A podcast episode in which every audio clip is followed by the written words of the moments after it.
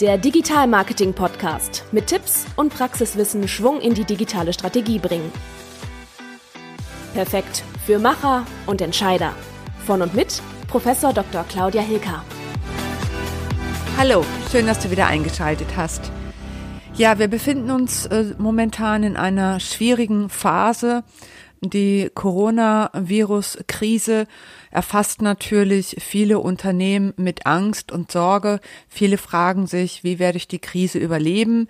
Ähm, werde ich es schaffen? Wie werde ich es schaffen? Wann geht es wieder weiter? Und das sind natürlich alles Fragen, um die sich alle Unternehmer Gedanken machen. Und in diesem Kontext ist mir eine Untersuchung in die Hände gefallen, die ich gerne mit euch teilen möchte in dieser Podcast-Episode.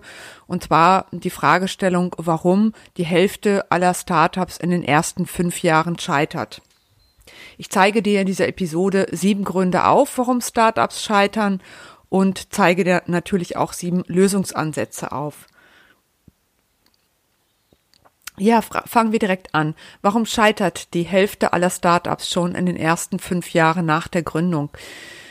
Und warum sind nach fünf Jahren höchstens noch eins von zehn Startups im Rennen?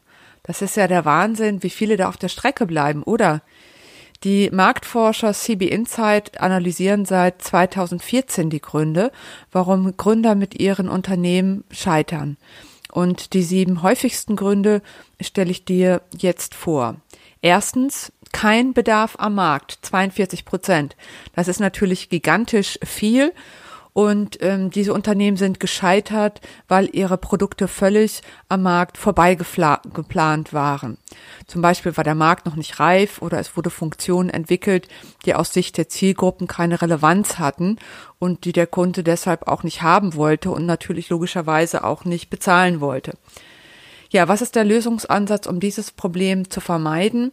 Da ist natürlich eine professionelle Marketingstrategie hilfreich mit Markt- und Mitbewerberanalysen. Und ähm, das erfordert nämlich, dass ich diesen Markt analysiere, mir die großen Player schon anschaue und die Grunddynamik am Markt erkenne. Ist das ein gesättigter Markt? Ist das ein äh, Markt, der noch recht jung ist und äh, auch noch erlaubt, dass neue Marktteilnehmer sich einen Platz erkämpfen. Ansonsten ist es eben ein Verdrängungswettbewerb, der natürlich sehr äh, kostenintensiv ist und schwierig zu meistern ist. Das sollte man vor der Gründung einschätzen, eben im Businessplan und eben in der Marketinganalyse mit der Marktforschung.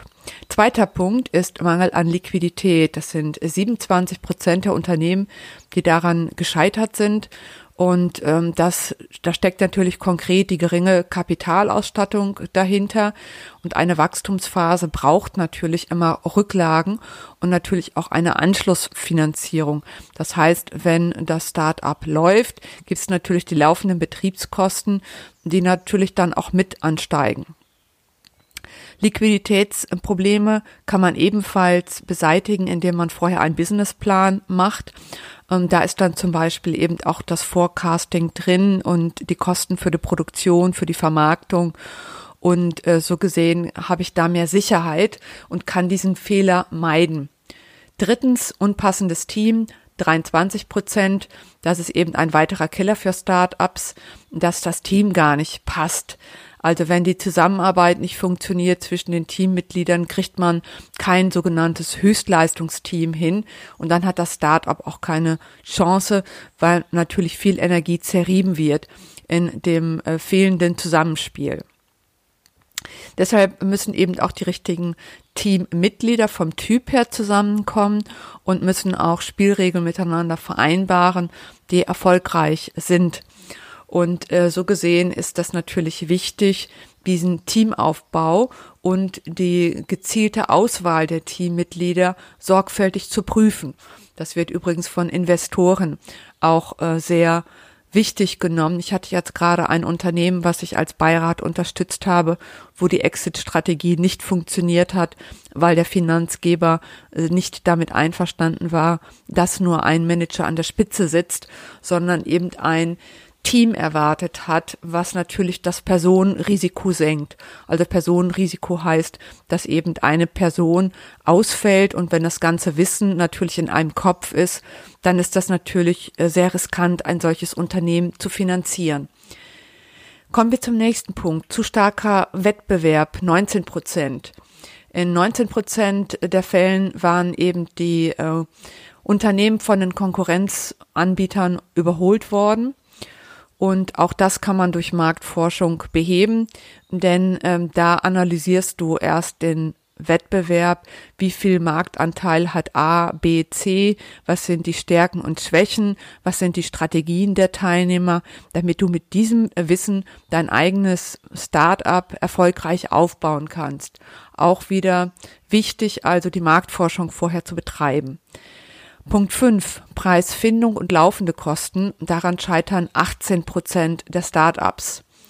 Ja, die ähm, Kalkulation des richtigen Preises ist natürlich immer schwierig. Äh, der ganze Bereich Preispolitik dreht sich in der Betriebswirtschaft um diesen Punkt, auch am Marketing. Und auch da muss man vorher viele Recherchen betreiben, wie das Marktgefüge ist, auch wo der Grenzwert ist, den der Kunde bereit ist zu zahlen. Das heißt, ich muss mich ausgiebig mit dem Markt auseinandersetzen und auch mit dem Nutzwert, den mein Produkt erbringt und natürlich die Rentabilität auch äh, berechnen. Das heißt, wie teuer kostet mich die Produktion, damit ich eben auch mit den Margen entsprechend verdiene. Und das behebt man eben logischerweise eben auch im Businessplan, in der Kalkulation der Kosten. Punkt 6 schlechtes Kernprodukt. Daran scheitern 17 Prozent der Start-ups. Ein schlechtes Kernprodukt und das Fehlen eines erfolgreichen Geschäftsmodells, äh, falsches Innovationsmarketing oder das Ignorieren von Kundenbedürfnissen rangieren eben ganz oben. Und das zeigt auch wieder, dass viele Startups schlecht vorbereitet sind auf das Marktgeschehen. Ich finde, es sollte viel früher der Reality-Check stattfinden. Also nicht nur selbstverliebt in das eigene Produkt zu sein, sondern wirklich kritisch, aber wertschätzend zu prüfen, wie stark ist das Potenzial, dass mein Produkt angenommen wird und auch Testszenarien zu machen, äh, wo man vielleicht Umfragen macht oder Beta-Käufer hat um quasi schon mit Sicherheit dann an den Markt zu gehen. Weil wenn man ein schlechtes Kernprodukt hat, was dann auch schlecht am Markt an äh, Rezensionen erhält, dann ist es natürlich noch mal schwieriger, diesen schlechten Einstieg wieder gerade zu rücken. Kommen wir zu Punkt 7. Nicht funktionierendes Geschäftsmodell mit 17 Prozent der Auslöser für die Insolvenz von Startups.